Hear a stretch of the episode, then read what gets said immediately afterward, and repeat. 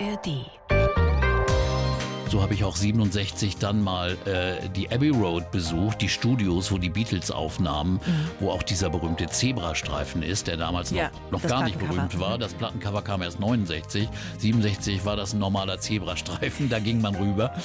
Und dann kamen die zufällig, alle vier, und dann konnte man mit denen ein bisschen quatschen und äh, habe ich mir auch die Beatles mhm, Autogramme geholt und, und so, weißt du, solche Dinge, die einfach auch Zufälle waren. Die blaue Couch der preisgekrönte Radiotalk. Ein Bayern 1 Premium Podcast in der App der ARD Audiothek. Dort finden Sie zum Beispiel auch mehr Tipps für Ihren Alltag mit unserem Nachhaltigkeitspodcast Besser Leben. Und jetzt mehr gute Gespräche. Die blaue Couch auf Bayern 1 mit Dominique Knoll. Er ist Moderator, Journalist, ESC-Legende, Podcaster, Musiker. Er hat unfassbar viele Musiklegenden getroffen. Und heute dürfen wir ihn mal treffen. Peter Urban ist unser Gast auf der blauen Couch. Herzlich willkommen. Hallo Dominique, vielen Dank für die Einladung. Herr Urban, vor Ihrem letzten Eurovision Song Contest im Mai, da haben Sie ja viele Interviews schon gegeben. Ne? Da hat man ganz viel von Ihnen gelesen Ziemlich. und gehört. Da habe ich mir schon gedacht, meine Güte. Da waren Sie schon ein bisschen wehmütig, oder? Ja, mhm. also ich, davor hatte ich eigentlich gar keine Zeit. Es war täglich irgendwie was anderes, was Neues. Das Buch wurde veröffentlicht. Ich musste Interviews geben, Fernsehsendungen machen. Als ich da nach Liverpool geflogen bin, da kam es dann so langsam. Mhm. Vor allen Dingen war es besonders schön nach der Pandemiepause. Ich hatte nämlich zwei Jahre lang aus Hamburg kommentiert, mhm. endlich mal wieder vor Ort zu sein und die Kollegen zu treffen, die anderen Kommentatoren aus den anderen Ländern. Wir sind echt befreundete Leute, hatten uns paar Jahre nicht gesehen und das war so ein herzliches Willkommen. Mhm. Und dann merkte ich, Mann, das soll jetzt das letzte Mal sein. Das kann ich jetzt gar nicht glauben. Mhm. Insofern, da war ich schon, schon sehr bedrückt. Und mit so großen großen Momenten im Leben, finde ich, ist es ja immer so, da stellt man sich vorher vielleicht so ein bisschen vor, wie sich das anfühlen könnte mhm. und wie wird das dann und werde ich traurig sein oder wie wird sich das anfühlen. Jetzt haben wir ein paar Wochen Abstand, mhm. jetzt sind wir im Juni. Wie ist jetzt so das Bauchgefühl? Ein bisschen bedauern oder sagen Sie, nee, war die richtige Entscheidung? Schwierig, so eine Mischung. Mhm. Also bedauern ist auch dabei, weil es hat mir so gut gefallen. Also der, der ESC in diesem Jahr eigentlich nicht so, weil ich musikalisch seine Qualität nicht so toll fand. Auch den Siegertitel nicht so und die anderen Beiträge. Da gab's bessere in den vergangenen Jahren. Aber die Atmosphäre war grandios in Liverpool. Die Leute waren absolut herzlich, die Organisation toll. Und wie gesagt, die Kollegen zu sehen war fantastisch. Das hat mir wirklich sehr leid getan. Aber während der Woche selbst konzentriert man sich dann auf die Arbeit. Man mhm. hat ja mhm. zwei Halbfinals und dann das Finale und muss sich die ganzen Proben anschauen. Da kommt man zu großen Gedanken nicht. Mhm. Danach war man einfach erschöpft. Man hat sich verabschiedet. Es hat alles sehr gut geklappt. Und bei mir ist es immer so, bei mir heißt es sehr gut geklappt, dass die Show super war und mein Kommentar in Ordnung war. Mhm. Ob der deutsche Titel gut abgeschnitten hat, ist mir dann ehrlich Können gesagt. Können Sie ja eh nicht beeinflussen. Wurscht. Ja. Ich kann es nicht beeinflussen. Ich habe ihn nicht ausgesucht. Und insofern kann ich da gar nichts dran machen. Aber viele sehen wirklich nur den Erfolg des eigenen Landes. Mhm. Das finde ich immer so ein bisschen schade, weil der, das als Gesamtevent ist der ESC einfach grandios. Mhm. Was haben Sie als allererstes gemacht, als es vorbei war? Da habe ich durchgeatmet. Mein Assistent fiel mir in den Arm und ich habe Glück gehabt, denn zwei Tage später kam raus, er hatte sich mit Covid angesteckt. Oh und ich dachte, oh Gott, oh Gott, wir waren in der Kabine zusammen die ganze Zeit, Stunden, Stunden. Und ich hab's nicht gekriegt. Ich hatte Irre. es schon. Ich hatte es im Januar. Mhm. Ich bin gut geimpft, also habe eine gute Immunkraft. Aber ich hatte echt Angst. Also erstmal gekuschelt mit dem Assistenten. Ja, und dann, und dann äh, ging es zurück ins Hotel. Das dauert dann natürlich auch immer, bis dann die Abreise mhm. ist. Dann ging's in die Garderobe unten, wo die Künstler waren. Da war natürlich die große Depression, weil Deutschland wieder nur letzter geworden war. Mhm. Und die Band ist eigentlich auch nicht verdient hat. Die hat als Metalband einen guten Job gemacht, aber mhm. Metal war vielleicht die falsche Musik für das Ereignis. Ja. Und dann ging es im Bus zurück ins Hotel und dann wurde natürlich doch kräftig getrunken. Sehr und gut, das wollte ich hören. das, da wurde dann schon gefeiert. Ich ging dann irgendwann ins Bett, musste dann aber in den Fernseh. Ich bin Sonntagmittags dann immer Gast im Fernsehgarten beim ZDF. Oh, da darf da man muss, sich nicht so wegschießen. Da, ne? da musst du ja dann auch irgendwie ein gutes Gesicht noch machen. Ja. Jetzt haben Sie ja 25 Jahre ESC-Erfahrung, ja. Wollen Sie sich denn jetzt nicht mal kümmern um diesen deutschen Beitrag, damit wir nicht permanent Letzte werden? Ja, also ich kann es nicht sagen. Ich bin nicht verantwortlich. Mhm. Wenn die mich fragen würden, würde ich, glaube ich, nicht Nein sagen, würde mhm. da meinen Rat schon geben. Ich habe ein ganz gutes Bauchgefühl, was neue Musik angeht. Ich mache jede Woche eine Sendung bei NDR 2 über neue Musik und da suche ich ja auch die Titel aus, die dann oft ganz erfolgreich und ganz gut immer mhm. werden. Mhm. Insofern denke ich schon, ich könnte helfen, aber wenn ich nicht gefragt werde, dann würde ich. Also lieber NDR, ne? wir sind ja alle unter einem großen ARD-Dach. Sie haben das jetzt gehört, liebe Programmmacher. Okay.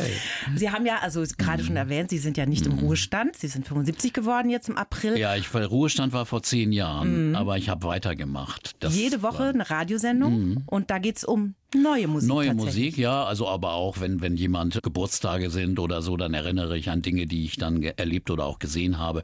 Es ist eine Mischung, aber hauptsächlich ist das Thema neue Veröffentlichungen. Es gibt ja so viel Toll. richtig tolle neue Musik, mhm, mhm. auch in den Stilarten, die wir alle lieben. Insofern, da ist viel da. Die Leute müssen es noch kennenlernen. Und sie sollen sich nicht nur auf die Algorithmen von Spotify verlassen, mhm. sondern auf unseren Rat. Mhm. Und den geben wir dann, gebe ich dann auch gerne. Ja, das finde ich so cool, weil die meisten mhm. älteren Kollegen ja. spielen ja Musik von 60er, 70er nee, Jahre, nee, aber Sie nicht. sagen hier, nein, her nee. mit dem neuen Kram. Finde ich gut.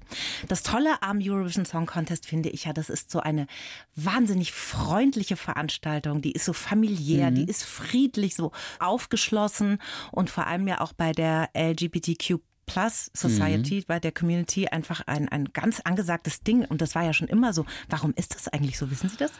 Ich habe mich das auch gefragt. Ehrlich gesagt, ich war ja ein bisschen naiv. Als ich 97 anfing, wusste ich das nicht. Ich mhm. fahre nach Dublin und wundere mich, warum sind denn hier nur Männer? Damals war es nämlich rein auf Schwule beschränkt. Mhm. Viele Journalisten waren einfach schwul und ich ahnte es gar nicht. Hab's dann irgendwie dann mal mitbekommen oder man wurde dann informiert und ehrlich gesagt, mich interessierte das auch gar nicht. Mhm. Also mir ging es ja um die Veranstaltung und das Event. Der Grund ist ich habe immer so die Theorie, das war in den 60er, 70er Jahren vielleicht so eine Art Hotspot, wo man sich in Europa treffen konnte, mhm. wo Homosexualität in vielen Ländern immer noch diskriminiert wurde oder auch sogar gesetzlich verfolgt wurde. Mhm. Und dass dann da so ein heimlicher Treffpunkt entstand beim ESC. Andere Theorie ist diese Liebe zum Glamour, zur mhm. Robe, also diese Drag Queen Nummer, mhm. ist aber, glaube ich, zu einseitig, wenn glaub man die auch, Theorie ja. nimmt. Mhm. Das kann nicht mhm. der Grund sein. Ja, aber es kann gut sein, dass sie da halt einfach einen geschützten Raum zum ja, Feiern hatten, genau. auch aus Ländern, wo das einfach nicht so möglich Exakt, war. Ne? Ja. ja. ja, stimmt, stimmt. Wir haben ja schon gehört, Sie sind beim NDR nach wie vor Moderator jede mhm. Woche. Sie haben einen eigenen Podcast. Ihr allererster, ich sage mal in Anführungszeichen, Auftritt im Radio, das war am 4. November 1991. 61. Ein großer Moment für den kleinen Peter. Ne? Ja, in der St. Marienkirche in Quakenbrück. Das ist eine kleine Stadt in Niedersachsen. Und der NDR übertrug die Messe ich bin katholisch erzogen, war Messdiener aus der Kirche und ich durfte die Glocken läuten. Mhm. Und das war mein erster Radiomoment. Richtig die Handglocken mit voller Inbrunst schütteln und dass es richtig laut klingt. So, das war mein Job. Aber ich war echt fasziniert von dem technischen Aufwand, dass die da trieben. Mit Ü-Wagen kamen sie an und so. Das war mhm. toll. Mhm. War das denn schon als, klar, da waren sie so 12, 13, ne, nehme ich an, mhm. oder? 13 war ich, 13 ja. waren sie da. War das da schon klar, oh, Radio, das finde ich spannend, da will ich mal hin? Nee, es war eigentlich nie der Plan. Ich habe mich für Radio sehr interessiert. Also mhm. Radio war echt meine Verbindung zur Welt. Wir hatten nämlich keinen Fernseher. Meine Eltern dachten, das ist pädagogisch nicht gut. Mhm. Mein Vater war Schulleiter, ist später Schulrat geworden. Also die fanden Fernsehen verderblich. Insofern hatte ich nur das Radio und hörte dann immer mehr Musik, eben auch Beatles und diese englischen Bands hörte ich übers Radio. Und da die deutschen Sender das noch nicht so richtig spielten, mhm. habe ich englische Sender gehört. Und wir lebten in einer Gegend bei Osnabrück, wo die British Forces Broadcasting Services mhm. stattfanden. Also da gab es englische Sender, die die Programme der BBC übertrugen. Und ich konnte die ganzen englischen Sendungen hören. Und das war so faszinierend. Und da hörte ich Live-Aufnahmen von diesen Bands und Dinge und später die Piratensender, die man dann aus der Nordsee hörte. Und ich saß da im Bett tagsüber. Überall hatte ich einen kleinen Kopfhörer, einen kleinen Ohrhörer im Ohr und einen kleinen Empfänger in der Tasche, um das alles zu hören. War also absolut von Radio fasziniert. Aber mhm. ich habe nie gedacht, dass ich das als Job machen könnte. Gab es denn so einen kindlichen Berufswunsch damals als kleiner Junge? Wenn ich groß bin, Also werde ich. ganz ehrlich gesagt, Zugführer war immer, Lokomotivführer war immer so ein Traum. Ich habe mir Lokomotiven in der Küche gebaut, wie viele Kinder wahrscheinlich. Pilot wäre auch gut gewesen und Olympiasieger. Ich war so sportverrückt. Neben der Musik war ich sportwahnsinnig fasziniert. Habe mir alle Ergebnisse von Olympischen Spielen aufgeschrieben und habe mir meine eigenen Wettkämpfe im Garten bei uns veranstaltet. Das heißt, ich habe Springreiten veranstaltet, bin dann das Pferd gewesen, bin über Hindernisse, die ich mir aufgebaut hatte, gesprungen und habe aber gleichzeitig eine Radioreportage dazu gesagt. War aber auch natürlich der Reiter. Also ich war alles und habe dann mich tatsächlich am Ende auf so ein Podest gestellt und habe gedacht, ey, vielleicht habe ich ja doch wirklich die Goldmedaille gewonnen.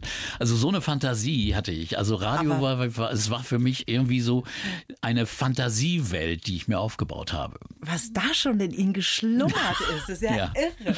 Vielleicht dann vielleicht die Liebe zum ESC, weil es ja auch ein Ja. Wettkampf ist. Es ist ja ein sportlicher Musikwettbewerb. Insofern vielleicht auch die Faszination Mhm. daran. Das heißt, Radio, das war für Sie die Entdeckung dieser anderen Musik, ja, dieses Mhm. Ja. Rock'n'Rolls. Genau. Aber auch Sport haben Sie da Ja, verfolgt. beides, ja. Eben, Also die Musik und Sport, das waren so meine Interessen. Und als wir dann Fernseher hatten, da waren wir dann 14, dann habe ich sogar mal den ESC geschaut. Ich kann mich erinnern, France Gall gewann 1965 mit einem super Song, Poupée de Cire, von Serge Gainsbourg komponiert. Und das hat mich schon interessiert. Aber, aber die, die englische Popmusik und die amerikanische, das hat mich doch richtig begeistert. Lieber Herr Obern, wir schreiben jedem Gast einen Lebenslauf. Das haben wir auch für Sie gemacht. Das ist natürlich, wenn jemand so ein langes, bewegtes Leben hat, gar nicht so einfach. Wir haben es auf eine halbe Seite gekriegt. Okay. Ich möchte Sie bitten, den mal vorzulesen und dann gehen wir den mal durch danach zusammen, ob Sie damit leben können. Also, ich heiße Peter Urban und es war mir eine große Ehre, Mr. Eurovision zu sein. 25 Jahre habe ich informativ, sachlich, manchmal emotional und auf jeden Fall mit viel lauter oder leiser Ironie kommentiert. Dabei war der ESC nur das Sahnehäubchen. Als Radiomoderator und Musikjournalist habe ich meine Leidenschaft zum Beruf machen dürfen. Geprägt haben mich mein musikalisches Elternhaus, die Beatles, die Reisen nach England, meine Erfahrungen als Jazzmusiker und einige glückliche Zufälle. Ein Leben ohne Musik kann ich mir nicht vorstellen. Genauso gern mag ich aber auch dramatische Fußballspiele.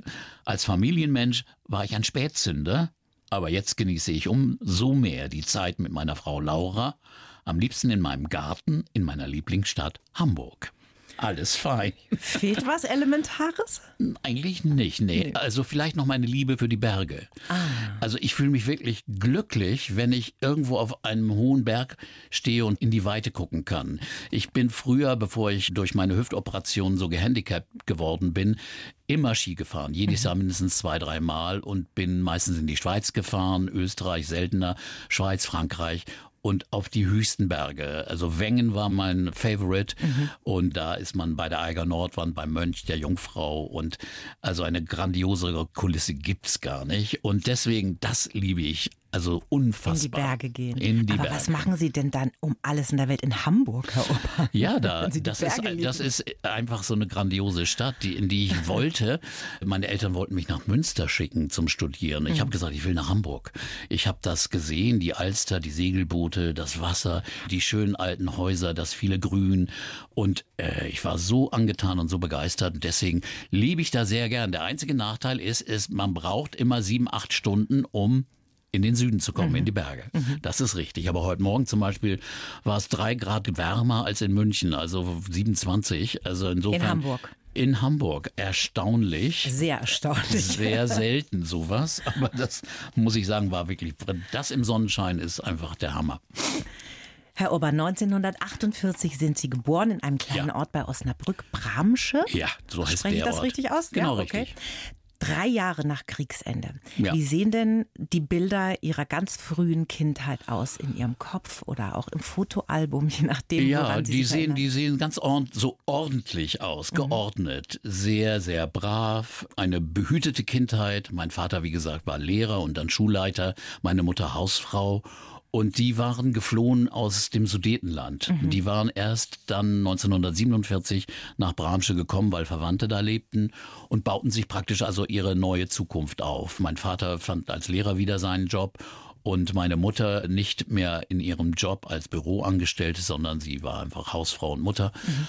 Und wir waren, mein Bruder war vier Jahre älter, wir waren erst zu zweit und lebten sehr behütet in der katholischen Gemeinde. Messdiener, das gehörte dazu. Als ich zehn Jahre war, umzogen nach Quakenbrück. Mein, mein Vater wurde Schulrat dort, dann gleich als Pfadfinder und also gleich in dieser Gemeinde eingebettet. Eine wirklich brave katholische Kindheit, aber trotzdem frei. Ich war sehr aktiv, konnte machen, was ich wollte, mich mit meinen Interessen beschäftigen mhm. und die Interessen, die gingen dann doch in einen anderen Weg, den meine Eltern erst gar nicht so gut fanden. Ich spielte in einer Jazzband, das fanden sie schon seltsam, so mit 15, auch abends unterwegs zu sein und zu Auftritten sehr spät nach Mitternacht wiederzukommen und auch Musik von afroamerikanischen Musikern aus den 20er Jahren zu spielen, fanden sie auch seltsam. Aber äh, denn sie waren irgendwie klassische Musiker. Klasse. Ein musikalisches Elternhaus ja, war das, sehr ne? musikalisch, ja, weil wir hatten sogar ein kleines Familienorchester, das Urbani-Orchester. Meine Mutter Piano und Dirigentin, mein Vater kratzte auf der Geige rum, mein Bruder spielte auch Geige und ich die Blockflöte. Oh Gott, das ist die Arme. Und da konnte ich nicht so viel mitspielen. Ich musste dann aber auch Klavier lernen. Mhm. Das habe ich anderthalb Jahre Jahre getan, klassisch, dann hatte ich genug die Etüden waren mir einfach zu viel. Mhm. Also es war zu viel Stress und dann habe ich alleine autodidaktisch mich weiterentwickelt und habe mir die Harmonien und die Griffe alle selbst gesucht, kann aber nicht richtig Noten lesen. Das ist übrigens total Klavier. lustig, wenn mhm. Herr Urban vom Klavierspielen erzählt, ja, dann macht er dann so Pianohände genau. auf dem Tisch. ja, ich weiß nicht, ich Der bin ganze da sehr, Körper lebt damit. Genau. Und ich spiele auch, wenn ich in, ich habe dann in vielen Bands gespielt und habe dann auch immer sehr bewegt mich beim Spielen. Also das war schon ein bisschen so meine typische Haltung. Mhm. Und jedenfalls war Musik dann immer Teil unserer Familie. Mein Bruder hat dann auch Banjo gespielt und Gitarre, hat mir ein paar Griffe beigebracht. Wir haben zusammen Skiffelmusik gemacht. Und wie gesagt, wurde ich dann Mitglied in dieser Jazzband und interessierte mich dann aber auf einmal für diese neue Musik aus England, die mhm. darüber kam und die mich echt gleich faszinierte. Und meine Eltern, die waren ja schon gewohnt, Ärger gewohnt. Und nun waren das auch noch langhaarige Musiker, die man gut oh fand. Gott. Das war nun ganz schrecklich. Aber ehrlich gesagt, damals war, war Musik schon eine andere Sache. Es bedeutete viel mehr dieser Unterschied der Generationen zwischen, das gibt's heute ja gar nicht mehr, so mhm. ein Generationenunterschied. Jetzt geht die Oma mit der Enkelin zu Harry Styles vielleicht oder zu Bruce Springsteen gehen die alle zusammen oder zu den Stones. Mhm. Und das gab's natürlich früher überhaupt nicht. Es gibt diese eine kleine Geschichte. Ich wollte meinen Eltern mal zeigen, wie gut die Beatles eigentlich sind. Und mhm. die fanden sie aber immer, nee, nee, das hören wir uns gar nicht an. Und da habe ich am Klavier Yesterday eingeübt im klassischen Stil und habe ihnen gesagt, das ist ein neues Stück von, gerade gefundenes Stück von Bach. Das habe ich gerade eingeübt und habe ihnen das vorgespielt. Und da waren sie begeistert. Oh, der Junge wird ja noch, wird ja doch vernünftig. Er ist nicht verloren. Und dann habe ich ihnen gesagt, wer das wirklich komponiert hat. Oh, da war die Entrüstung dann, also sie waren erstaunt, aber sie haben nicht gesagt, oh, tut uns leid, dass wir dich so schlecht eingeschätzt haben. Ja. Aber so richtig verstanden haben sie es. Aber die Beatles fanden ihre Eltern tatsächlich wild. Ja, die fanden die komischerweise wild. Ah. Was eigentlich Quatsch ist. Ich ja. glaube, sie haben sie nie richtig angehört. Mhm, mh. War das denn auch so ein bisschen der Grund, dass das so wahnsinnig gezündet hat bei Ihnen mit dieser Musik, dieses doch eher konservative Elternhaus, der Vater auch mhm. CDU-Mitglied. Das war ja, also das ja. war liebevoll und, und ruhig, aber auch konservativ, ne? Das war jetzt kein Ja, aber es war von mir nicht unbedingt ein Protestakt. Also mhm. ich habe mich einfach so dafür interessiert. Mhm. Ich wurde Gott sei Dank nicht gebremst. Es gab ja Elternhäuser, die haben ihren Kindern dann auch verboten, gewisse mhm. Dinge zu machen. Das gab es bei uns nicht. Und als ich mit 18 nach England fahren wollte, fliegen wollte und einfach da eine Woche Woche geblieben bin, haben sie das auch akzeptiert. Also ich durfte schon Sachen machen mhm. und ich durfte dann auch nach Hamburg gehen und da studieren und also die waren schon relativ tolerant, das mhm. muss ich sagen. Das war sehr, sehr positiv. Mhm. Ihre Abi-Reise ging ja nach England, ja. ne? Da ging es gleich nach London. Genau, toll war Wie das. Wie war denn der Erstkontakt? Ja, es war großartig. Diese ganz andere Welt. 66 war das und da war England noch wirklich wie auf einem anderen Stern. Nicht nur, dass die links fuhren, die Währung war komplett anders, die Gewichte, die Gläser waren viel größer. Also die Leute, die bei uns Bier tranken, die hatten auf einmal ein Riesenglas mit so einem Pint und das mit Guinness, also das haute schon rein. Und dann der modische Unterschied, das war ja Swinging London gerade, mhm. der Minirock war erfunden und wir kleine Quakenbrücker kamen nach London und, und mussten und drehten uns dann immer nach diesen kurzen Röcken um mhm. und den Stöckelschuhen und rannten immer vor Laternenpfähle, weil wir, weil wir so begeistert waren. Also das war schon ein Eindruck, aber das Eindrucksvollste war für mich auch die Musik und ich habe mich dann mit zwei Schülerkollegen aufgemacht, bin per, mit der U-Bahn nach Nord-London gefahren, habe in einem Club dann die Spencer Davis Group gesehen, wow. die gerade mit Keep on Running einen Riesenhit hatten und dann John Mayle auch mit tollen Musikern. Das alles schon auf der ersten Klassenreise und das hat mich schon schwer beeindruckt. In welchem Jahr sind wir da? 66, 1966. Ich finde das alles so wahnsinnig spannend, ja. was Sie alles erlebt haben. Da gab es mich noch gar nicht. Sehen Sie. Ja, toll. England wurde dann ja schon so ein bisschen was wie Ihre zweite Heimat ja. ne, im Lauf Ihres Lebens. Genau, ich bin also während der Studienzeit ständig nach England gefahren, habe mein Geld verdient.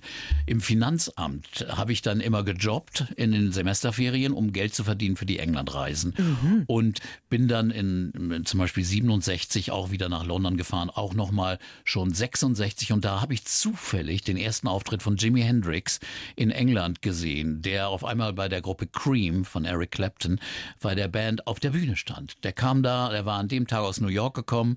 Das erfuhr ich nachher erst. Ich wusste ja gar nicht, wer das ist. Sie kannten den gar ich nicht kannte, Nee, den gab's ja nicht, denn der hatte noch nie in England gespielt. Selbst Eric Clapton hat mir nachher in einem Interview erzählt, er kannte den auch nicht. Und der wäre in die Garderobe gekommen und mit einem Manager und er hätte gefragt, darf ich ein Stück mitspielen? Haben sie ihn gelassen und dann kam er auf die Bühne, nahm die Gitarre und spielte mit den Zähnen.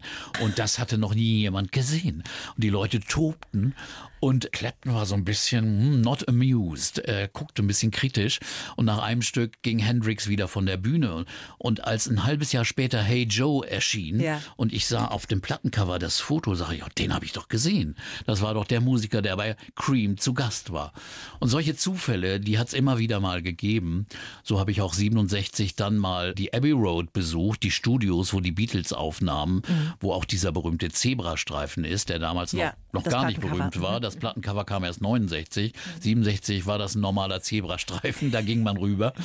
Und dann kamen die zufällig, alle vier, und dann konnte man mit denen ein bisschen quatschen und äh, habe ich mir auch die Beatles, hm, Autogramme geholt und, und so, weißt du, solche Dinge, die einfach auch Zufälle waren. Und ich war damals reiner Fan. Ich war, äh, mhm. äh, ich war kein Journalist. Ich war 18, 19. Das war, war wirklich Fan. Aber wie sind Sie denn mit 18, 19 dann überhaupt in diese Kreise gekommen? Ja, das ging einfach. Man konnte da einfach hingehen in diese Konzerte. Man musste nur sich informieren, sich Tickets besorgen, sich anstellen, in die Schlangen stellen. Aber die Musiker zu treffen, das kann doch nicht naja, jeder das war machen. einfach Zufall damals mit den Beatles. Was? Später war es dann mehr verabredet oder oder äh, später bin ich dann als Student, also so in den, in den 69 oder so, gekommen, die waren Members Clubs, wo die Musiker sich trafen. Und als ausländischer Student mhm. durfte man da rein. Man konnte mit seinem Pass da hingehen und sagen, ich bin hier Gast, kann ich bitte als Gastmitglied hier rein in den Club. Ah. Und da auf einmal sah man Pete Townsend von The Who oder Elton John spielte mit seinem Trio, als er noch ganz unbekannt war. Also solche Dinge konnte man da sehen. Oder an einem Abend spielte Delaney und Bonnie das war die Band, in der Eric Clapton jetzt spielte, mit George Harrison, mhm. auch von den Beatles, in diesem Miniclub auf einmal. Und das sind so Erlebnisse, die man einfach also das sind keine Zufälle, weil man ja sich informiert hat auch. Ich glaube, wenn man ein bisschen recherchiert hat, mhm. Detektiv war, dann konnte man das auch rauskriegen. Gibt es in Ihrem Leben manchmal den Moment, wenn Sie so zurückblicken, als Sie mhm. ein Buch on Air geschrieben haben, haben Sie ja auch noch mal ganz schön alles Revue passieren ja. lassen, in dem Sie denken, ist das wirklich alles passiert? Ja, also es war manchmal so und insofern war die Zeit des Schreibens im letzten Jahr sehr, sehr intensiv, weil ich habe mich erinnert an viele Sachen, aber habe dann gedacht, da war doch noch mehr. Und dann habe ich in meinen Umzugskisten gewühlt, mhm. die immer so mitgeschleppt worden sind und Gott sei Dank nicht weggeschmissen worden sind. Mhm. Denn dann fand ich Unterlagen aus den 60er Jahren noch, wo ich mir mit Handschrift aufgeschrieben hatte, was ich alles für Konzerte gesehen hatte, an welchen Tagen und Bemerkungen dazu. Also so eine Art kleines Tagebuch. Und das habe ich, solche Dinge habe ich gefunden oder auch Programmhefte. Und dann habe ich gesehen, oh, das habe ich auch gesehen. In dieser, ich bin auch oft in, in ins Theater gegangen, habe dann Shakespeare gesehen oder Shakespeare mit bekannten Schauspielern, die später weltberühmt wurden, Glenda Jackson oder andere, die ich dann da auf der Bühne gesehen habe, wusste gar nicht, wer das waren mhm. und konnte natürlich jetzt sehen in den Programmheften, was der hat damit gespielt und solche Dinge, die waren, das war im letzten Jahr, da konnte man wirklich das alles wiederbeleben und insofern war es wie ein Film, den ich dann wieder aus der Kiste gegriffen habe und der in mir ablief und das war sehr sehr mhm. schön. Also London war für Sie einfach genau, war der Eingang in eine komplett neue, andere Welt, genau. die das Leben auf links gedreht hat. So genau. Bisschen, ne? mhm. Und natürlich war es äh, damals kein Beruf, aber irgendwann kriegst du ja das Bedürfnis, wenn du viel weißt oder dich sehr informiert hast, bekommst du auch das Bedürfnis, das Leuten mitzuteilen. Mhm. Ich habe es dann immer Freunden erzählt und irgendwann habe ich dann mal für die Zeit habe ich einen Artikel geschrieben, wo sollte man hingehen als junger Musikfan? Und habe mhm. den einfach da nach Hamburg geschickt. Da lebte ich in England gerade für eine längere Zeit. Mhm. Habe den nach Hamburg geschickt und dann haben die den gedruckt. Und das war so meine erste Veröffentlichung und kam in Kontakt eben mit einem Redakteur vom NDR, der sehr, sehr wichtig für mich geworden ist auch eine zufällige Begegnung, weil ich habe ihm einen Brief geschrieben, in dem ich etwas kritisiert habe, was er in der, seiner Sendung angeblich falsch gesagt hat. Mhm. Ich weiß nicht mal mehr was. Es war so ein bisschen altklug und oberlehrerhaft. Ja. Ja. Und der hat zurückgeschrieben, hat gesagt, wollen wir uns nicht mal treffen? Und dann haben wir uns angefreundet. Ich habe von meinen Musikerlebnissen erzählt. Und er hat mich in seine Sendung eingeladen und irgendwann, als er einen Moderator brauchte für eine Live-Musiksendung, Musik für junge Leute hieß diese. Der in, Titel. Im Norden eine legendäre Sendung. Ja, ja. Aber ist natürlich ein unglaublicher Titel. Mhm. Die war mittags von halb zwei bis 15 Uhr. Und in der Zeit kamen die Schüler aus der Schule, mhm. früher kamen die echt früher aus der Schule, heute würden die um 15 Uhr noch in der Schule sitzen und haben das Radio angemacht und wir waren ja der einzige Sender, der das spielte mhm. und wir spielten die neuesten Titel und nicht nur Hits, sondern auch LPs, die ich mitgebracht hatte aus England. Bob Marley, ich war der Erste, der Bob Marley im Radio gespielt hat. Das war schon bevor seine Platten hier erschienen mhm. und Sachen, Soulmusik und Dinge, die sonst eigentlich nicht so liefen. Und das war eine wunderbare Zeit. Und heute, ich mache jetzt gerade viele Lesungen für mein Buch und die Leute kommen zu mir und sagen, ja, damals in der Musikführung, Leute, das war unser Musikunterricht nach der Schule. Mhm. Also das war unglaublich wichtig für die Musik. Faszination in unseren Sendegebieten. Also, und das ging ja bis in den Osten. Mhm. Wir sendeten ja auch in die DDR rein, bis Berlin oder bis Leipzig runter. Und erst nach der Wende wurde mir dann mitgeteilt von vielen Hörern aus der DDR, ja, wir haben das alles gehört. Was wir haben das auf Bedeutung Kassette ne, aufgenommen, Menschen, ja. Tonband und Kassette und es hatte eine Riesenbedeutung und das war einfach eine ganz, ganz wichtige Sendung damals, weil wir das Monopol hatten. Das waren ja noch die Zeiten, da gab es keinen Privatfunk. Mhm. Und man konnte wirklich, man hatte Freiheit, das zu senden, wenn man auch Chefs hatte, die das zuließen und ohne Vorschriften, ohne Formate, ohne irgendwelche Regelungen. Und das war eine super, wunderbare Zeit. Im Prinzip ja das, was Thomas Gottschalk in, ja. im Süden gemacht ja, hat. Ja, genau ne? das Gleiche, ja, ehrlich gesagt. Man hat sich nicht nur um Regeln gekümmert, man mhm. hat auch verschiedene Stile, auch experimentellere Musik mit dem Jazzrock oder aber auch Punk gespielt, als der Punk dann aufkam in den, in den 70er Jahren. Und diese Dinge, U2 und diese ganzen Bands, die hat man in diesen Sendungen als erste gespielt und das war einfach eine tolle Zeit. Ja, da hat sich einiges verändert mhm. damals. Ja. London war für Sie eine ganz wichtige, tolle, spannende, aufregende Zeit. Mhm. Aber da ist auch etwas passiert, was ihr Leben schon auch nachhaltig beeinflusst ja. hat. Da hatten Sie einen sehr schweren Unfall, ne? Genau, ich war ein Jahr in England als Assistant Teacher und lebte in einer kleinen Stadt, Wallingford, die übrigens allen bekannt ist, weil Inspektor Barnaby, ah, die Serie wird, wird, da gedreht. Mhm. Und das sind ja idyllische kleine Städtchen und Dörfer. Eine wunderschöne Gegend, mhm. die Themsetal. Und in dem Tal hatte ich einen schweren Autounfall als Beifahrer und lag dann vier Monate im Krankenhaus und drei Monate waren meine Beine gelähmt. Das heißt, ich wusste gar nicht mehr, ob ich jemals wieder gehen würde können. Und dann wahrscheinlich ist meine Hüfte damals auch verletzt gewesen, mhm. was erst, sagen wir mal, 20, 25 Jahre später sich in einer Arthrose zeigte. Und dadurch musste ich viele Hüfteoperationen haben bin jetzt gehbehindert und das kann alles aus diesem einen mhm. Unfall gekommen mhm. sein. Mhm. Das war wirklich eine schwierige Zeit, aber eine Zeit, wo man auch Musik anders kennenlernte, denn man konnte sie ja nur hören. Ich konnte ja nicht hingehen zu Konzerten mhm. und hörte dann so Songs, die gerade aktuell waren, wie Bridge over Troubled Water. Mhm. Und das ist ja ein Song, voller Trost und Seele und, und Hoffnung irgendwo. Mhm. Ich will die Brücke sein, über die du gehen kannst und solche Dinge. Mhm. Und ich merkte, wie Musik auf einmal auch so einen extrem starken emotionalen Charakter hat. Ne? Mhm. Und das äh, habe ich dann wirklich sehr, sehr intensiv erlebt damals. Da lagen Sie drei Monate ja, im Krankenhausbett? Gelähmt im Krankenhausbett und Es war ein Glück, dass das in England passiert ist, weil in England damals die Medizintechnik schon so entwickelt war. Ich war in einem Spezialhospital für Querschnittsgelähmte. Da wurden die Betten alle drei Stunden gewechselt, dass du nicht auf einer Stelle liegst. Mm. In Deutschland war das noch so, dass da lagst du flach und hast wunde Stellen bekommen. Und so wurde das verhindert, dass du drei Jahre wurde deine Lage verändert, alle drei, pardon, alle drei Stunden. Auch nachts kamen die immer und drehten mit einem Motor am Bett mhm. dich zur Seite, auf dem Rücken, wieder zur anderen Seite und so weiter. Wäre das nicht, hätte ich wahrscheinlich noch schwerwiegende mhm. Nachfolgeerscheinungen gehabt. Mhm.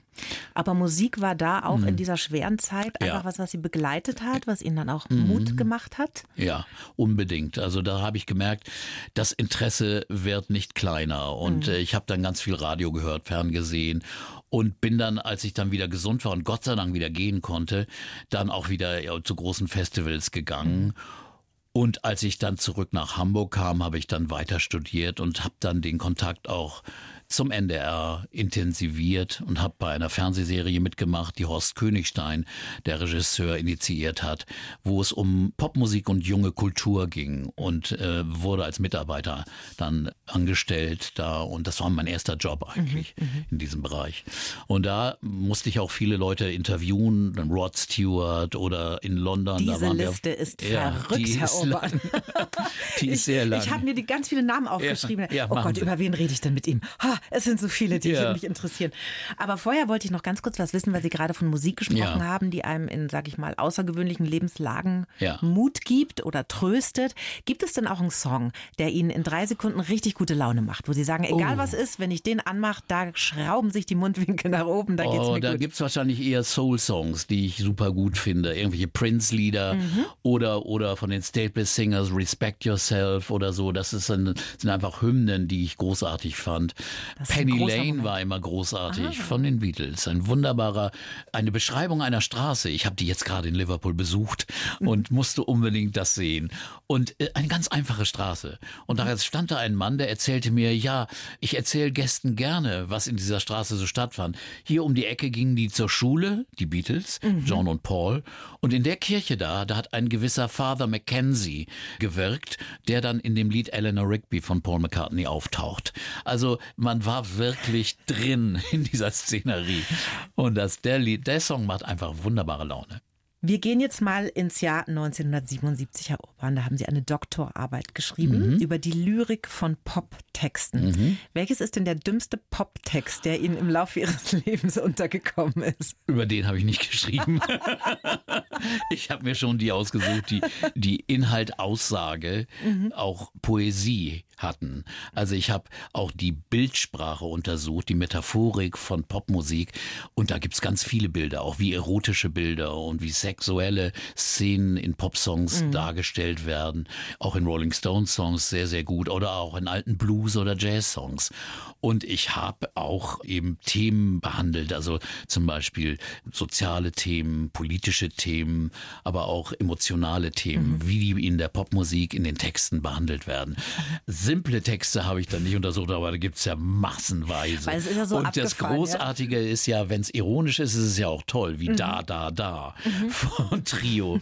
Das ist ja sogar komisch, aber es gibt natürlich saudumme Texte. Ist auch oft so etwas deprimierend, wenn man es dann mal vom Englischen ins Deutsche übersetzt ja, sich überlegt, okay, den Treller, ich seit 30 Jahren mit diesem Song, was für ein Schwachsinn. Aber der Text ist, genau, die Texte sind manchmal auch nicht besser, ehrlich gesagt. Das ist richtig.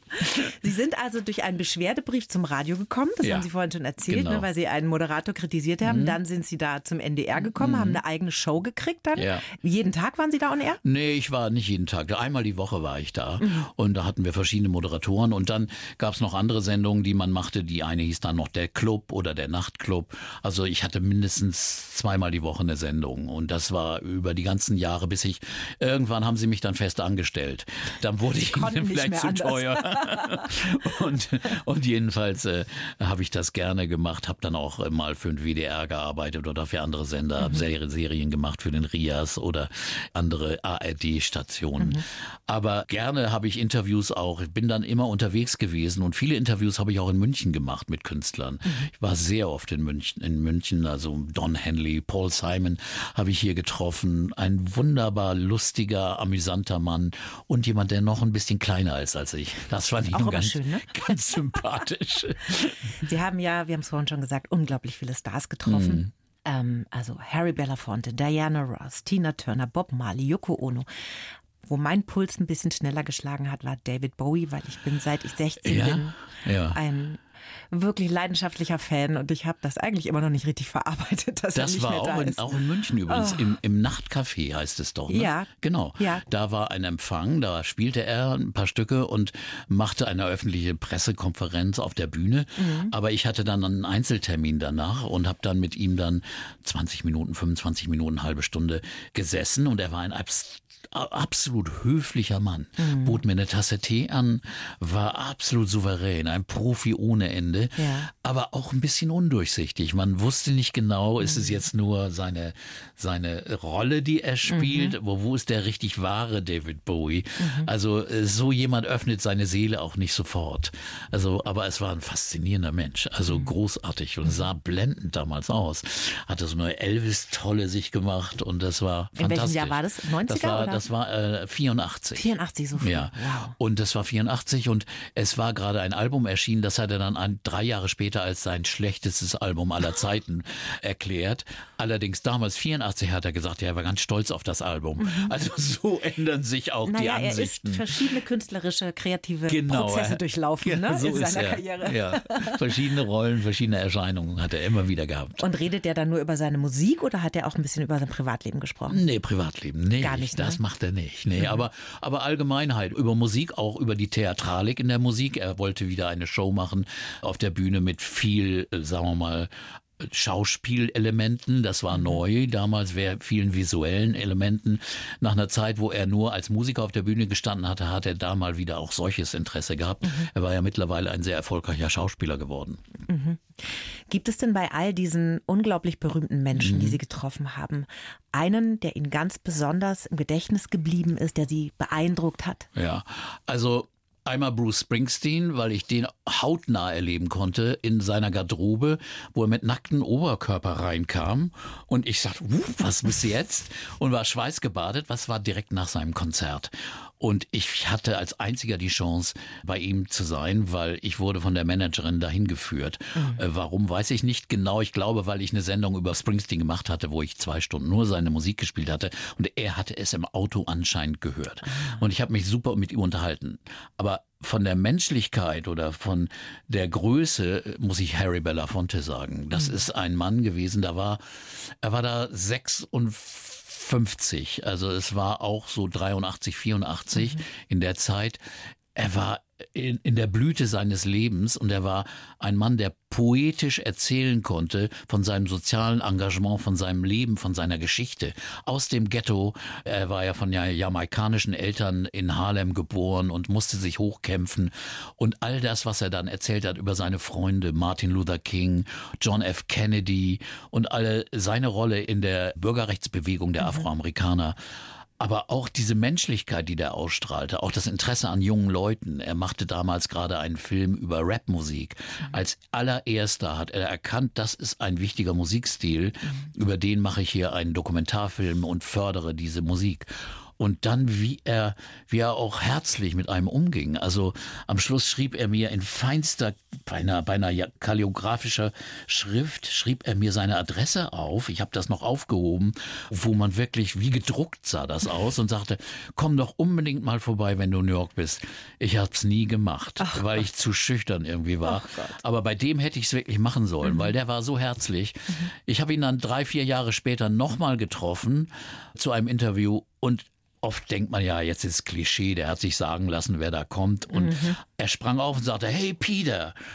Und dem habe ich es wirklich mal geglaubt, mhm. weil sonst weiß man, okay, das kann ein guter Trick sein. Der hat sich sagen lassen, wer kommt als nächster und der wird dann mit Namen begrüßt. Aber hier bin ich ziemlich sicher, dass er, es, er hat sich echt erinnert. Das war echt ein wunderbarer Mann, wirklich. Wie geht es Ihnen denn, wenn solche musikalischen Helden sterben? Also ich war sehr traurig, aber Gerade Belafonte hatte ja ein wunderbares, mhm. großes Leben, ist mit 95 gestorben. Und da kann man nur dankbar sein. Also ja. tragischer ist es ja, wenn Leute plötzlich und viel zu früh sterben. Und bei Rockmusikern ist es ja sehr oft so gewesen, bei Musikern allgemein, dass sie wegen Dingen, die sie also einfach falsch gemacht haben, Drogen oder zu viel Alkohol, viel zu früh sterben. Und mhm. das ist dann besonders traurig. Jetzt hat, war ich sehr traurig, als David Crosby, okay, der war auch 82, gestorben ist, weil ich den dreimal interviewt habe und sehr gut irgendwie kannte und ein absolut herzlicher Typ, aber auch sehr, sehr outspoken. Also jemand, der nahm kein Blatt vor den Mund. Der sagte mhm. sofort immer, was er dachte und meinte und hat mhm. sich auch oft durch seine Drogenprobleme in Probleme, in große Sorgen gebracht. Auch andere Leute immer voller Sorgen. Graham Nash, sein Partner in, bei Crosby, Stills und Nash, der klagte immer wieder, ich kann Crosby nicht mehr aushalten mit seinen Drogeneskapaden. Mhm. Also das waren Menschen, die gingen einem schon nahe und die aber auch wirklich ganz klar und brutal darüber geredet haben. Mhm. Genauso Keith Richards. Ein Mann, der ganz offen immer auch über diese Drogengeschichten erzählt hat und mhm. gesagt hat, ich musste damit jetzt aufhören, mhm. weil sonst hätte ich mich, meine Familie, meine Freunde, alles kaputt gemacht und auch meine Band. Und da hat er ja recht. Mhm. Jetzt ist er mittlerweile äh, auch äh, bald 78 oder so und ist immer noch, äh, immer noch am Spielen. Also Nichtraucher mittlerweile? Mit, ja, genau. Mittlerweile. Oh, weiß ich ehrlich gesagt, als ich ihn traf, traf, gut, da war er 44, da trank er noch richtig. Bourbon, eine das halbe Flasche. Jahre, ne? aber da äh, Drogen sonst nicht mehr, mhm. aber, aber Bourbon, ja. Ich finde es ja vor allem immer so schade, wenn so Künstlerinnen wie zum Beispiel Amy Winehouse oder so, ja. so wahnsinnig ja. jung sterben, wenn man Unmöglich. sich denkt, was von dieser Frau noch Geniales hätte ja. äh, erschaffen werden Bei können. Bei mir war es auch so das Gefühl, als Hendrix gestorben ist, mhm. mein Gott, durch einen dummen Zufall. Horror, echt, ja. Der hat einfach dummerweise irgendwie, nachdem er getrunken hat, Valium genommen, er hat sich übergeben und und nachts ist dann erstickt am mhm. Erbrochenen. Also solche dummen, das ist wirklich ein dummer ja. Tod. Ja. Und was aus dem Genie noch geworden wäre, mhm. mein Gott, der ist mit 27 gestorben und das ja. war so, so unendlich tragisch und das hat mich schon sehr mitgenommen damals und das, besonders bei jungen Künstlern finde ich das immer ganz, ganz schlimm. Ja. Ja. Wenn sie ihre, ihre Potenziale, ihre, das, was sie wirklich in sich haben, nicht realisieren können. Jetzt haben wir ja ganz viel über die wilden Musiker mm. gesprochen, früher. Mm. War denn der Peter Urban auch ein Wilder früher? Nicht so. Ich war immer so ein bisschen schüchtern, auch zurückhaltend beim Trinken. Drogen, also Marihuana rauchen oder Haschis konnte ich nicht so gut, weil Lungenzüge gingen bei mir irgendwie nicht. Ich musste sofort husten. Insofern war ich da, das war nicht so meine Abteilung. Und als Musiker, ja, man trinkt manchmal schön auch mal nach dem Auftritt. Ich fand aber immer mit Alkohol oder es gibt auch Leute, die dann irgendwie mit, mit irgendwelchen Drogen auftreten. Das bringt nie was das. Mhm. Das ist ein großer Irrtum. Mhm. Dieses Image, dass man glaubt, ja, mit Drogen könnte man besser Musik machen, ist mhm. totaler Quatsch. Viele sagen ja, das regt den kreativen Songwriter-Prozess an. Man so. ist, man ist unkonzentriert, glaube ich. Man ist ja. einfach nicht mehr konzentriert und auch sehr egoistisch. Und wenn man an einer Band spielt, spielt man nicht mehr zusammen. Wir hatten immer einen Gitarristen, der gerne immer vor dem Auftritt aufs Klo ging und dann irgendeine Nase nahm. Mhm. Und dann spielte der aber auch so egoistisch, dass die anderen gar nicht mehr da reinkamen. Der spielte seine, seine Soli immer schnell, schnell, schnell. Seine Soli dauerten immer länger. Also wir waren schon reichlich genervt deswegen. Aber nein, es hat natürlich war eine tolle Zeit als Musiker im Onkel Pö. Das ist dieser legendäre Club in Hamburg gewesen oder in den anderen Clubs der Stadt. Wir waren da so, also eine ziemlich lokale Größe, machten auch mit der einen Band dann sechs LPs. Ja, das, das wissen viele, glaube ich, gar nicht, dass nee. sie auch eine eigene Band hatten ja, ganz lange ne? genau. ne? und mhm. sechs Alben rausgebracht ja, haben. Genau. Der ganz große Durchbruch, den gab es nicht. Den gab es nicht. Es war einfach die Musik. Die Musik war ja so eine Art amerikanische Musik. Mhm. Einerseits Blues, weil der eine Gitarrist, Abi Wallenstein, ist ein wirklich sehr bekannter deutscher Bluesmusiker. Und der andere Stil war mehr so Eagles oder West Coast, mhm. Jackson Brown. Und das von einer deutschen Band. Und wir bekamen blendende Kritiken, also auch von den Fachleuten aus den Journals, also aus Sounds, Musikexpress und den anderen mhm. Zeitschriften. Nur, das war die Zeit der deutschen Welle. Oh. Das war überhaupt passte nicht in die Zeit. Mhm. Und da hatten wir überhaupt keine Chance. Also das war außerdem eine Musik, die hat man von amerikanischen Bands gehört. Mhm. Da musst du jetzt nicht unbedingt eine deutsche Band hören, die das ungefähr genauso spielt, aber eben auch eigene Songs schreibt. Aber mein Gott, wenn man das Original kriegen kann, dann nimmt man das. Na klar, da hat die Nation zu Sternenhimmel getanzt von Hubert K. genau, damals in der ja, Zeit. Genau so. Sie waren ja viele Jahre nicht fest liiert. Ja. Als Junggeselle unterwegs. Ja. Im wilden Musikbusiness. Ein glücklicher Junggeselle.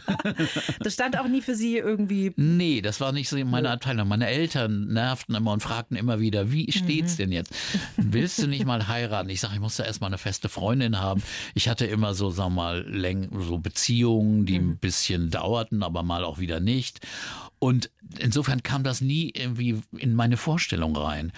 Und deswegen war es vielleicht auch so, dass ich mich dann, als es dann passierte, als ich dann eine feste Freundin hatte und die dann schwanger wurde, gar nicht wahrhaben wollte, dass ich jetzt Familienvater werden sollte. Ich konnte es gar nicht akzeptieren. Mit Ende 40, ne? Mit Ende 40, 49 mhm. und war dann habe mich dann auch absolut falsch verhalten, muss ich ganz ehrlich sagen, weil ich dann ein, ein Vierteljahr gebraucht habe, bis ich meine Tochter kennengelernt habe, mhm. weil ich irgendwie bockig und unvernünftig, ein wenig kindisch mhm. drauf beharrte auf meinem Standpunkt.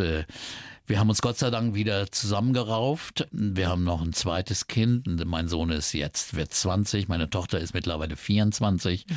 Und wir leben zusammen. Insofern hat es ein gutes Ende gehabt. Aber das hatte schon seine schwierigen, harten Zeiten. Also mhm. da muss ich sagen, da musste ich mich auch sehr mal ändern und mhm. äh, mal vernünftig klingt immer so doof werden, auch eine andere Emotion zulassen zu einer Familie, einfach mhm. zu sagen, ja, das ist jetzt gut für mich. Und am Endeffekt war es auch sehr, sehr gut für mich. Ganz eindeutig. Wer will denn einsam rumlaufen, wenn er, wenn er dann durch die Bars und Kneipen der Szene hühnert mit 65? Will man nicht. Das checkt man ja auch irgendwann einmal nee. im Leben, dass das die Dinge sind, die einen mhm. tragen, ja. Verbindungen genau. zu anderen Menschen, Freundschaft, genau. Liebe, Familie. Freunde hatte ich genug. Also ich hatte mhm. wirklich menschliche äh, Kontakte ohne Ende. Ich war nie einsam. Das war vielleicht auch das Problem, dass mhm. ich also da nicht so ein Bedürfnis spürte. Meine Familien waren eben woanders, aber äh, insofern ist diese Lösung jetzt aber beides zu verbinden, Freunde und Familie, ist einfach ideal. Mhm. Ich bin jetzt auch alleinerziehend, ne? Wenn ich mir vorstelle, ja. der Vater meiner Tochter hätte sich anderthalb Jahre nicht blicken lassen und ja. wäre dann gekommen. Da das hätte ich schon schwierig. sehr in mich gehen müssen. Ja. Hat Ihre Frau Ihnen das verziehen? Ich bin nicht ganz sicher, ehrlich gesagt. Mhm irgendwas bleibt da immer. Mhm. Und selbst wenn meine Tochter, die, mit der ich einen sehr guten Kontakt habe, kommt dann in schwierigen Momenten immer noch mal wieder, wieso du warst doch die ersten Jahr, das erste Jahr sowieso gar nicht da. Mhm. Äh, obwohl vielleicht fehlt ja auch so ein Urerlebnis, einfach ein kleines Baby, das einfach ein paar Tage alt ist, auf dem Arm zu haben und so. Das, das fehlt dann. Also insofern, ich bin nicht sicher. Also diese solche Fehler kann man eigentlich nie wieder ganz gut, ganz gut machen. Kann man nicht wieder einfach gerade biegen. Man kann sich bemühen und ich habe mich sehr bemüht und habe auch alles getan, aber ganz auslöschen kann man sowas nicht. Mhm. Haben Sie heute denn ein gutes Verhältnis? Ja. Super. Doch, doch. Das Jetzt haben wir ein gutes Verhältnis, ja. Okay.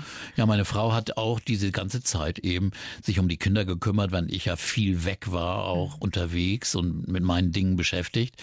Und jetzt ist es auch Zeit, dass sie sich mit ihrem Business beschäftigt. Sie hat eine Patisserie mm. und äh, produziert wunderbare kleine Küchlein, äh, zuckerreduzierte französische Klassiker, die wirklich wahnsinnig sind.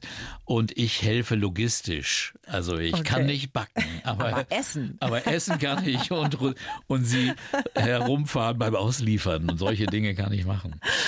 Und ihre Tochter, Chiara heißt sie, glaube ich. Chiara heißt Chiara, sie. Ja. Die ist ja auch so, ich finde es mal ganz spannend wenn Kinder älter werden und mhm. sie ist 24, mhm. ja. dann fängt man, irgendwann kommt der Moment, wo man von seinen Kindern anfängt, Dinge zu lernen. Oh, oh ja? ja? Total. Stellen Sie das Tat. auch fest? Also ich kann immer lernen, wenn es um Serien geht, auch um Musik, mhm. weil sie oft den direkten Draht zu Neuerscheinungen hat. Mhm. Aber ich muss sagen, Chiara ist wirklich wunderbar, weil sie sie, weil sie auch das gesamte Repertoire der 60er, 70er, 80er durchgearbeitet hat, mhm. sich ihre Lieblingssongs rausgeholt hat. Beatles, Stones, Dylan, Eagles, alles, Fleetwood Mac. Und sie hat sich die Perlen rausgesucht. Gleichzeitig aber erzählt sie mir dann, hast du die neuen Nummer von, von Taylor Swift schon gehört, diesen Mix oder diese Aufnahme? Mhm. Und sie informiert mich auch auf dem Gebiet. Insofern ist das ein wunderbarer Kontakt. Und sie hat auch Anglistik studiert, genauso wie ich. Mhm hat aber hat ihren Bachelor gemacht, aber mit einer Arbeit über Sex and the City, den den The Female Legacy, also das feministische Erbe mhm. von Sex and the City, was ein sehr, sehr gutes Argument, ein sehr gutes Story. Diese machen. Sendung ist total ja. aus der Zeit gefallen, wenn man die heute ja. anschaut. Diese Serie wirklich, die war ja sehr über 20 ja, aber Jahre alt. Am Anfang war schon der Anfang von gewissem feministischen Wir wollen wir sein. Wir mhm. wollen uns nicht von Männern abhängig machen. Wir wollen das tragen, wir wollen das tun, was wir, was wir mögen. Und aber sie waren trotzdem war alle auf der Suche nach einem Typen zum Heiraten, wenn man In ehrlich ist. In der Tat, ist. wenn man ehrlich ist, ja. Das ist stimmt. Ha haben Sie die Serie geschaut? Ich habe habe das früher auch geschaut, Echt? ja. Ja, ja. Mhm, das ist ja witzig. Klar, ja. nee. Herr Urban, es ist natürlich mit einem Menschen, mit Ihnen wahnsinnig schwer über Musik zu reden, weil ich habe mir so überlegt, frage ich ihn jetzt die Platte für die Insel oder möchte ich gerne, dass er einen Podcast macht, wo er nur Musik auflegt? Hm. Macht er ja eigentlich schon. Sie haben ja einen Podcast. Ja, ne? aber da rede ich über Musik nur. Also ah. insofern, da wird zwar Musik eingeblendet, aber mhm. komischerweise saß ich vorhin beim Empfang hier und eine Kollegin vom Bayerischen Rundfunk hier kam an und sagt, ich höre dauernd Ihren Podcast. Ich muss sie jetzt ansprechen. Cool. Und so, die hat mich irgendwie erkannt. Und ja. dann, und dann, äh, das fand ich natürlich wunderbar. Mhm. Und endlich macht man was, was eben nicht regional nur im Norden zu hören ist, sondern Auf der ganzen eben Welt. überall. Ja. Und das ist ganz, ganz schön. Wir haben mhm. mittlerweile sieb, über 70, 75 Folgen und insofern anderthalb Millionen Zugriffe. Insofern ist es auch noch sehr erfolgreich. Macht sehr viel Spaß. Mhm.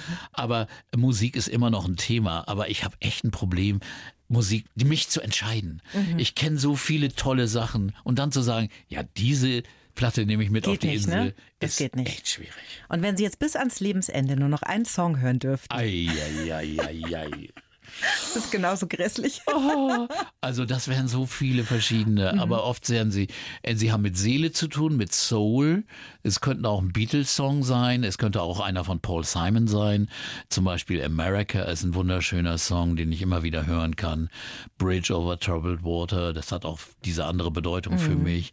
Auch A Day in the Life oder Strawberry Fields Forever, das sind Songs, die man gerne immer wieder hört aber dann auch äh, Prince-Lieder, wie gesagt. Da gibt es ganz, ganz großartige Songs. Dann suchen wir doch jetzt mal einen aus von Prince. Ja. Und das ist jetzt der Song, den Sie nur noch hören können bis an Ihr Lebensende. Oh, oh, oh, oh, oh. Das ist hier. Hm. Oh, das ist ganz schwer. Purple Rain ist natürlich ein Klassiker mhm. mit diesen wunderbaren offenen Akkorden, die von Joni Mitchell stammen. Mhm. Die wurde von Prince sehr verehrt und Joni Mitchell hat mir das selbst mal erzählt. Prince hat mich angerufen und sowas und ich hätte ihn sehr beeinflusst, sagte sie. Und daher kommen diese wunderbaren offenen Akkorde am Anfang dieses Stückes. Also das ist schon ein tolles Song. Das ist faszinierend. Bei ja. Ihnen drückt man auf ein Knöpfchen, sagt mhm. Purple Rain und dann kommt eine Geschichte raus. Ja. In Ihrem Buch On mhm. Air, da steht die Widmung für meine Familie. Ja. Die hat einen sehr hohen Stellenwert in Ihrem Leben. Ja, ne? sehr. Und am Ende habe ich dann auch der Familie gedankt. Also Laura, äh, das ist meine Frau, mhm. Chiara und Jona, mein Sohn. Äh, dann habe ich das Buch auch gewidmet im Andenken an Klaus Wellershaus, der ohne den ich wahrscheinlich diesen Job gar nicht machen würde. Ich wäre wahrscheinlich Lehrer geworden, Studienrat oder vielleicht Oberstudienrat, mhm. wer weiß es schon. Oder Olympiasieger. Oder Olympiasieger. Also insofern bin ich nicht ganz sicher. Aber ich bin schon sehr dankbar. Eventuell wäre man auch anders zum Journalismus, zur Musik gekommen. Aber diese Chance war einfach groß, die ich damals bekam. Und der Zufall und das Glück war sehr, sehr groß. Deswegen mein Dank. Mhm. Ist ein tolles Buch, ein dicker Wälzer. Es hat wie viele Seiten? Ich muss jetzt noch mal kurz 544? reingucken. 540. Aber es macht total Spaß, sich da durchzuschmökern. Ja. Es sind tolle Erlebnisse drin. Man kann die Zeit viel besser verstehen, in der sie da ja, es ist groß bisschen, geworden sind. Ja, es ist ein bisschen zeitgeschichtlich, kulturgeschichtlich. Mhm. Äh, man kann die Zeit verstehen, aber eben auch viele Geschichten über, über diese Künstler, die ich getroffen habe. Über Diana Ross, der ich an eine durchsichtige Bluse ein Mikrofon heften muss musste und wusste oh gar nicht, wo ich hingucken soll.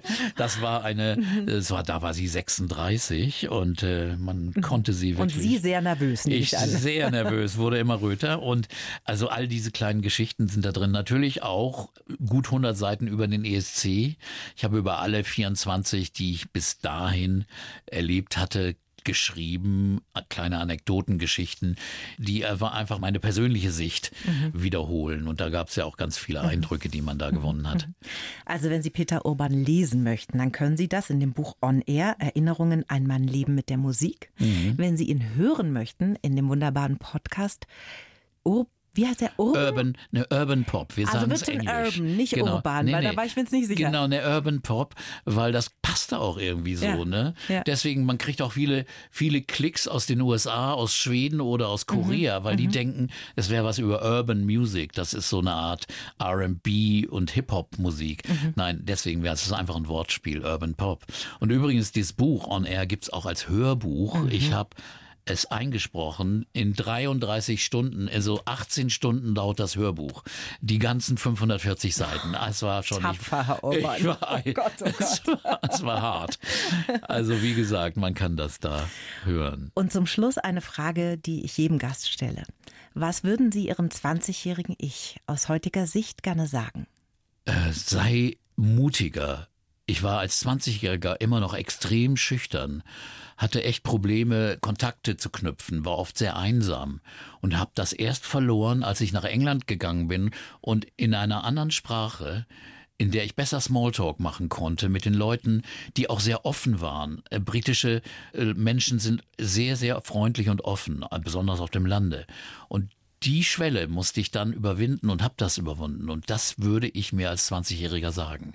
Hab Mut, hab Zuversicht, du weißt, was du kannst und insofern sag es auch. Das war ein ganz tolles Gespräch. Vielen herzlichen Dank. Danke, Dominik. Es hat mir sehr viel Spaß gemacht. Die Bayern 1 Premium Podcasts. Zu jeder Zeit, an jedem Ort. In der App der ARD Audiothek und auf bayern1.de. Bayern 1 gehört ins Leben.